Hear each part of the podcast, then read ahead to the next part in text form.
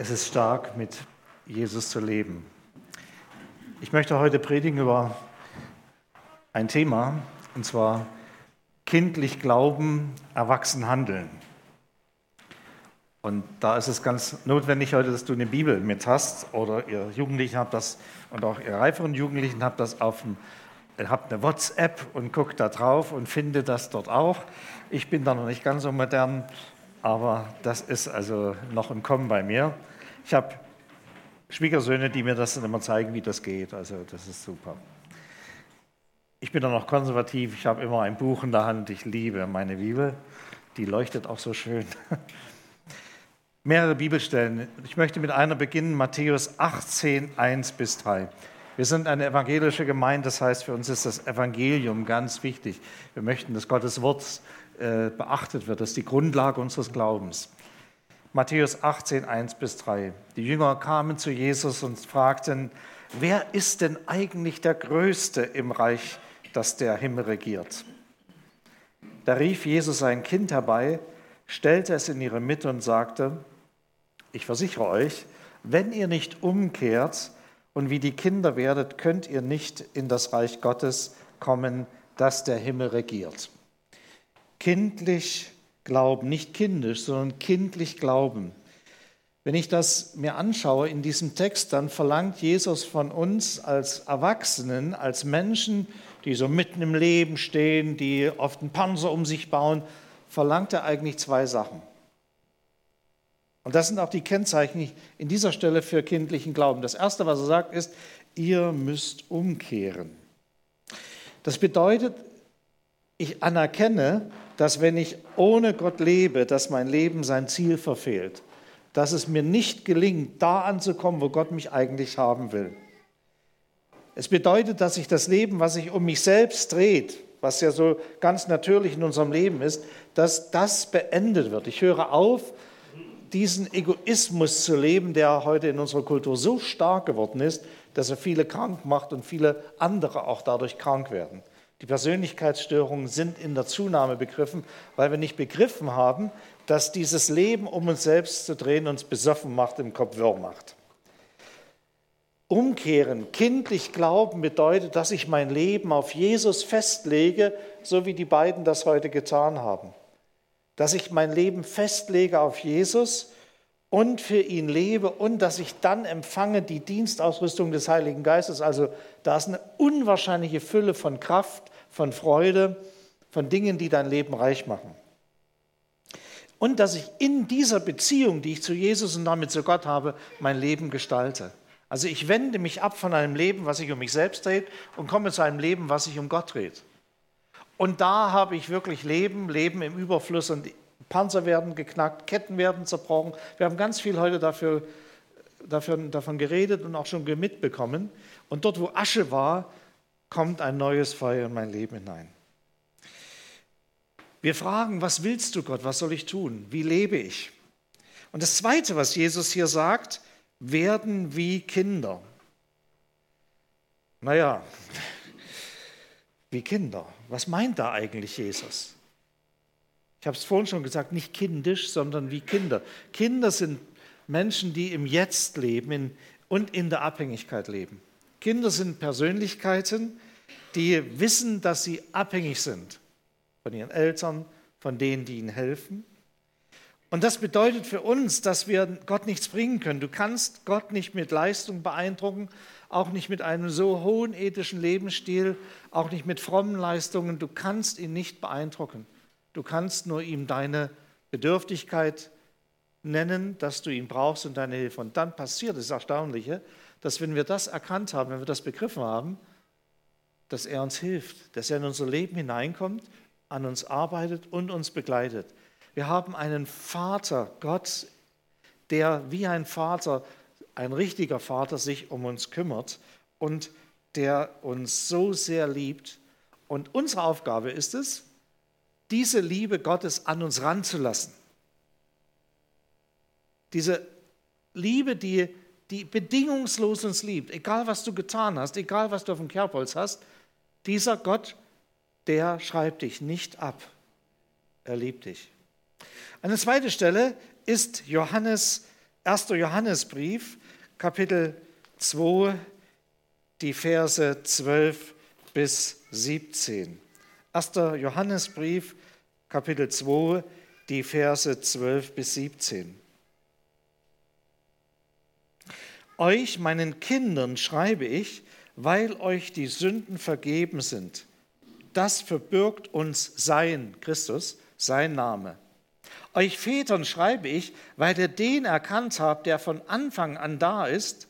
Euch Jugendlichen schreibe ich, weil ihr den Bösen besiegt habt. Ich will es noch einmal sagen, ihr Kinder, ich erinnere euch daran, dass ihr den Vater kennt. Ihr Väter, ich erinnere euch daran, dass ihr den erkannt habt, der von Anfang an da ist. Ihr Jugendlichen, ich erinnere euch daran, dass ihr stark seid und das Wort Gottes in euch lebt und in euch bleibt und ihr den Bösen überwunden habt. Was sind die Kennzeichen eines Kindes? Hier nach dem, was der Apostel Johannes schreibt. Er gebraucht hier zwei Begriffe für Kinder. Das ist auffällig in diesem Text. Wenn man das so liest, fällt einem das gar nicht auf. Das ist einmal der Begriff Technia, griechisches Wort müsst ihr gleich wieder vergessen, in Vers 12. Dort beschreibt es die Kinder Gottes. Das sind also Menschen, die einen Vater haben, die in einer Beziehung zu Gott leben, die in der Abhängigkeit von Gott sind, die die Autorität dieses Gottes akzeptieren für ihr Leben. Da wird gesagt, ihnen ist die Sünde vergeben durch Jesus Christus und sie haben eine unwahrscheinliche Freude. Und das sind wir, auch wenn wir Erwachsene sind, das sind wir als Baby, genauso als Kreis, als Mann oder als Frau. Das ist ein theologischer Begriff natürlich. Wir sind Kinder Gottes. Und da hat das Alter, spielt gar keine Rolle. Er hat uns zu Kindern gemacht. Er hat uns aufgenommen. Er hat uns adoptiert. Wir haben volles Recht als adoptierte Kinder Gottes. Tolle Geschichte. Könnte ich jetzt eine ganze lange Predigt drüber halten, mache ich aber nicht. Ich gehe weiter. Der zweite Begriff hier ist Paidia, Vers 14. Da werden die Kleinkinder gemeint. Also das ist ein anderer Begriff. Und hier ist eine bestimmte Gruppe gemeint, nämlich Menschen, die angefangen haben zu glauben. Kleinkinder im Glauben. Das sind Leute, die erlebt haben, wie Gottes Kraft in ihr Leben hineingekommen ist und wie etwas Neues in ihnen geboren wurde. Wie der Geist Gottes in ihr Leben gab, kam und sie merkten, hey, jetzt geht's los. Sie sind am Anfang eines geistlichen Wachstumsprozesses und sie haben nach Römer 8, Vers 15 keinen knechtischen, sondern einen kindlichen Geist empfangen und haben ein zärtliches Verhältnis zu Gott, indem sie zu ihm Vater sagen, Ara, Abba, aramäisch für Vater. Wir übersetzen es heute häufig mit Papi, aber es ist eigentlich nicht korrekt übersetzt. Immer, wenn wir das in der Bibel lesen, ob in Galaterbrief, ich muss mal gucken, wo genau, 4,6 oder Markus 14,36 oder auch hier in Römer 15, ist es mit dem Anhang Vater versehen. Es wird gleich übersetzt, was gemeint ist, Vater. Also äh, das Kleinkind betet Papi, das Kleinkind sagt Papi. Also meine Töchter haben zu mir Papi gesagt, als, ich, als, als sie so klein waren. Als sie dann so wurden, dann haben sie Vati gesagt. Und jetzt, wo sie manchmal mir schon, dann, was sagen sie da zu mir? Vater. Ja? Interessant. Ne? Hier sind also die Kleinkinder gemeint. Es ist ein bestimmtes Stadium, in dem wir sind. Und in diesem Stadium, da gilt es einfach einen anderen Weg zu gehen. Hier wird gesagt, sie kennen den Vater. Es ist also eine elementare Beziehung zum Vater da. Und daran gilt es als Kleinkind Christ zu arbeiten, dass diese Beziehung wächst. Und das geschieht, indem du jemanden hast, der dich begleitet, Mentoring, Begleitung, indem du in einer geistlichen Familie, einer Kleingruppe lebst, im Hauskreis, indem du geistliche Hygiene betreibst, Schuld bei Gott abgibst, Sorge auf Jesus wirfst, ja, alles wunderbare Themen, indem du dich einübst. Und Kinder müssen wachsen, körperlich, geistig, seelisch und auch geistlich, sonst stimmt was nicht. Wenn ein 14-Jähriger sich wie ein Vierjähriger benimmt, dann stimmt etwas garantiert nicht. Ich will meinen Brei haben! Ja, das ist ein Vierjähriger. Ein 14-Jähriger, das Moped muss ich unbedingt haben. Ja. Und noch schlimmer wird es, wenn das 40-Jährige machen. Da denkst du, irgendwas, irgendwas ist zurückgeblieben. Mächtig zurückgeblieben. Oh, da haben die mich beim Geburtstag nicht besucht und nicht genannt. Der Pastor hat es vergessen. Das geht gar nicht. Und dann kriege ich einen, einen Anruf. Hm. und mache mea culpa, mea culpa. Oder da war doch beim Gemeindekaffee nichts mehr da. Da haben die alle anderen das weggefressen. Ich habe doch, nur, hab doch nur eine halbe Stunde noch mit jemandem geredet. Also, also ich muss doch da was kriegen. Kleinkindliches Verhalten. Oder man macht Rabatz, wenn, sich, wenn ich mich mit meiner Meinung nicht durchsetze. Dann werden die Türen geknallt, dann ziehe ich mich zurück, dann stänkere ich im Untergrund. Da ist jemand geistlich zurückgeblieben. Ich könnte noch mehr Beispiele, aber das will ich nicht jetzt. Sonst habt ihr dann irgendwelche Bilder vor Augen, wer das sein könnte. Ich habe heute Beispiele genommen, äh, die aus meinen früheren Gemeinden mir begegnet sind. Also von daher überlege jetzt nicht, wer das war. Aber auch sowas kann bei uns passieren. Ja? Die anderen Sachen lasse ich mal weg. Erwachsen handeln. Eine weitere Bibelstelle, 1. Korinther 13, Vers 11. 1. Korinther 13, Vers 11, in diesem wunderbaren äh, Kapitel über die Liebe. Als ich ein Kind war, da redete ich wie ein Kind, dachte und urteilte wie ein Kind. Als ich ein Mann wurde, tat ich das Kindliche ab. Äh, hier sind nur die maskuline Form gewählt. Ich muss jetzt hier äh, zur Klarheit sagen, also auch die feminine Form trifft das zu. Also auch Frauen, äh, ja, als ich ein Kind war, als ich eine Frau wurde, tat ich ab, was kindlich war, müssen wir also mit, immer mitdenken. Paulus beschreibt hier vier Bereiche, Erwachsenenhandelns. Er sagt, das Kindliche lege ich ab, das tue ich von mir. Ich verhalte mich nicht mehr wie ein Kind. Ich kann, das kann ich auch von der Psychologie her sagen, ich kann meine Bedürfnisse steuern. Ich muss nicht sofort das jetzt haben. Ich kann warten, ich kann Geduld haben. Ich kann warten, bis ich dran bin. Ich muss nicht sofort mich vordrängeln auch geistlich nicht. Und ich rede als reife Persönlichkeit. Ich rede überlegt, bedenke, was ich sagen will, ohne dass ich einen anderen verletze. Ich denke als Erwachsener. Das heißt, ich reflektiere das, was ich da denke. Und ich urteile wie eine gefestigte, gefestigte Person. Da ist etwas krank, wenn Christen wie Kleinkinder bleiben, anstatt geistlich erwachsen zu werden. Da ist etwas sehr krank. Der Hebräerbrief mahnt, und da wieder eine Stelle, Hebräer 5, Vers 12, schlagt man nicht nach, ihr habt dann gleich nochmal 1. Korinther 3, 1 bis 3, das ist noch toller, diese Stelle. Und ihr, die ihr längst Lehrer sein sollt, habt wieder nötig, dass man euch die Anfangsgründe der göttlichen Worte lehrt und dass man euch Milch gebe und nicht feste Speise. Jetzt muss ich mal den ersten Gründerbrief mit euch reingucken. Im 1. Korintherbrief, Kapitel 3, da wird uns das ganz deutlich ebenso gesagt. Da sagt uns nämlich Paulus von Vers 1 bis 13, zu euch komme ich bisher aber nicht wie zu Geisterfüllten, konnte ich nicht wie zu Geisterfüllten sprechen, sondern ich musste euch wie Menschen behandeln, die von ihrer eigenen Natur bestimmt und im Glauben an Christus noch Kinder sind. Ich musste euch Milch zu trinken geben, nicht feste Nahrung, weil ihr die noch nicht vertragen konntet. Leider könnt ihr das auch jetzt noch nicht, denn ihr seid immer noch von eurer eigenen Natur bestimmt. Aha. Ich bin also von der Natur Christi bestimmt.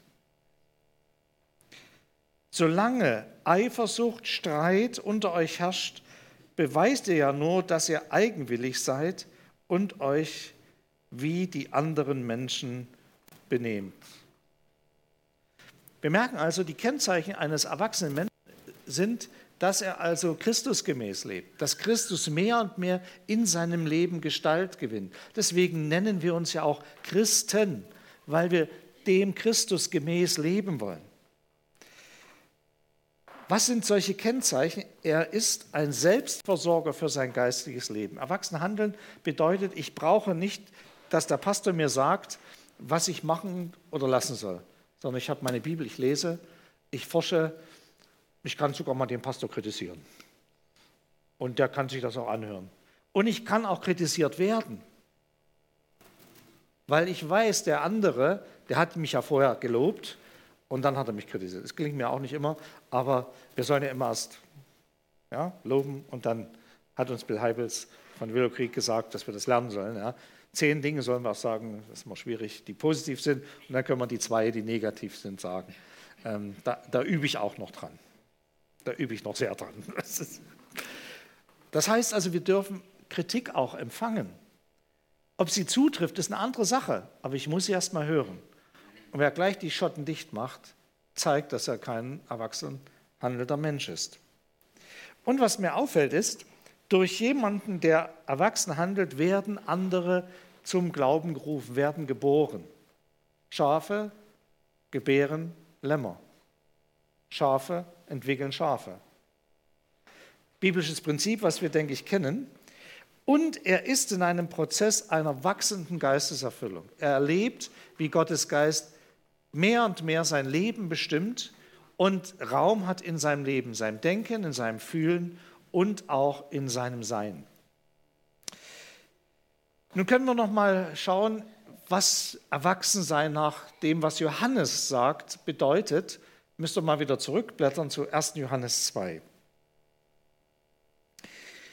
Deutlich wird, dass Erwachsene herauskommen aus dem Eigensinn, aus dem Egoismus, aus der Eigensinnigkeit, aus dem Eifersuchtsverhalten und aus dem Streit. Das entwickelt sich ja durch immer wieder vergleichen wollen. Also wenn ich mich jetzt mit dem Ronny immer wieder vergleiche, Ronny, Naturbursche, ja, ja, Powerman, ja, toller Typ, ja, ja und immer oh, wenn ich so wäre wie der Ronny. Und dann fange ich an, ja, kann es passieren, dass ich dann ärgerlicher von Ronny werde. Äh, und dann grüße ich den nicht mehr, weil ich denke, oh, die, dümmsten, die dümmsten Geschichten passieren, wenn ich anfange, mich immer wieder zu vergleichen. Gott hat mich einzigartig geschaffen und dich auch. Entdecke, was er in dich gelegt hat. Und lass dich, wenn, dann vom Ronny anspornen, ja, wenn er dann mit Jugendlichen unterwegs ist. Gut, aber das hast du davon erzählt. Was wird hier gesagt? Es wird unterteilt in zwei Bereiche im Johannesbrief des Erwachsenseins. Der erste Bereich sind die Jünglinge oder auch die Jungfrauen. Also das ist so das, das junge Erwachsensein. Und der zweite Bereich sind die Väter und Mütter in Christus. Das ist das reifere Erwachsensein. Und von den jungen Erwachsenen werden drei Bereiche genannt. Sie werden erinnert daran, dass sie stark sind, dass die Dynamis Gottes, die Kraft, die Energie Gottes in ihm besonderen Raum gefunden hat. Sie haben und suchen den Heiligen Geist und dass das Wort Gottes in ihnen lebt und bleibt. Das heißt, sie leben aus dem Evangelium, sie nehmen es auf, sie setzen es um. Das ist Männlichkeit, das ist Kraft. Nicht Geprotze, sondern kraftvoll aus dem Wort Gottes leben. Und Vers 13, sie haben den Bösen besiegt, sie haben den Bösen überwunden in Vers 14. Also das Gegnerische von dem, was von was gegen Gott sich aufmacht, findet dort kein, keine Andockstation, keine Möglichkeit. Sie haben den Bösen überwunden. Das heißt, alle Lüge über das Wort Gottes, über deine Person werden zerstört. Alle Anklage wird zurückgewiesen. Du bist dir des Sieges Jesu in deinem Leben bewusst. Und deswegen feiern wir dann auch gleich Abendmahl, dass klar ist, zu wem gehöre ich, wer hat die Kraft, von wem bin ich abhängig. Das ist ein Kennzeichen von jungen Erwachsenen im Glauben. Ich habe dann immer so überlegt, wo, wo stehe ich eigentlich? Bin ich schon ein Vater? Ich möchte gerne ein Vater in Christus sein. Aber bin ich immer noch mit meinen 60 Jahren ein junger Erwachsener, geistlich? Manchmal denke ich, ich habe noch nicht den Sprung geschafft. Und dann ist es wichtig, dass wir Wahrheit über die Situationen aussprechen. Dass wir immer wieder uns bewusst machen, was steht geschrieben. Jesus in der Versuchungsgeschichte, was hat er gesagt? Kann ich mal drüber nachdenken, Gegner Gottes? Nein, sondern er hat gesagt, es steht geschrieben. Wir brauchen das Wort Gottes. Lest die Bibel, macht nichts intensiver als Gottes Wort in euch aufzunehmen, solltet ihr mehr lesen als Nachrichten. Die solltet ihr aber auch lesen. Und beten vor allen Dingen für die Leute. Reife Erwachsenen, ihr habt Gott erkannt, der von Anfang da ist. Das wird zweimal gesagt. Aus einer tiefen Gottesbeziehung und Gottes Erkenntnis heraus werden Väter und Mütter in Christus Vorbilder, Trainer und Ermutiger.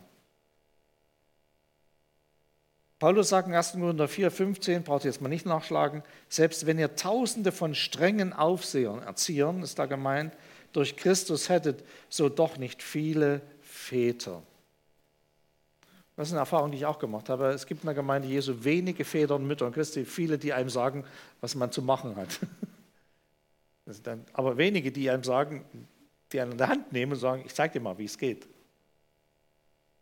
Vater und Mütter in Christus sind Leute, von denen man abgucken kann, die Vorbilder sind, wie es funktioniert. Arbeite ich auch noch dran. Ich denke, da hier ist eine große Not auch in einer vaterlosen Gesellschaft, in der wir ja langsam hineingekommen sind und wir kriegen jetzt erst mit, was es bedeutet hat, dass unsere, also dass meine Eltern zum Beispiel, dass sie aufgewachsen sind ohne Väter, weil die alle im Krieg geblieben sind oder, oder sich vom Acker gemacht haben. Und wir, wir haben einfach dort auch in, in unserer Seele des Volkes, wenn ich es mal so sagen will, haben wir einige Defizite und die müssen heil werden. Und wir als Männer, gerade wir Männer, haben da eine besondere Verantwortung und müssen Gott bitten, dass er uns da gut erzieht, dass wir Väter und Mütter auch sind, dass wir Väter sind in Christus, aber auch Väter in unseren Familien, dass wir geistliche Verantwortung übernehmen. Ihr lieben Brüder, wir überlassen den Frauen da manchmal zu viel das Feld.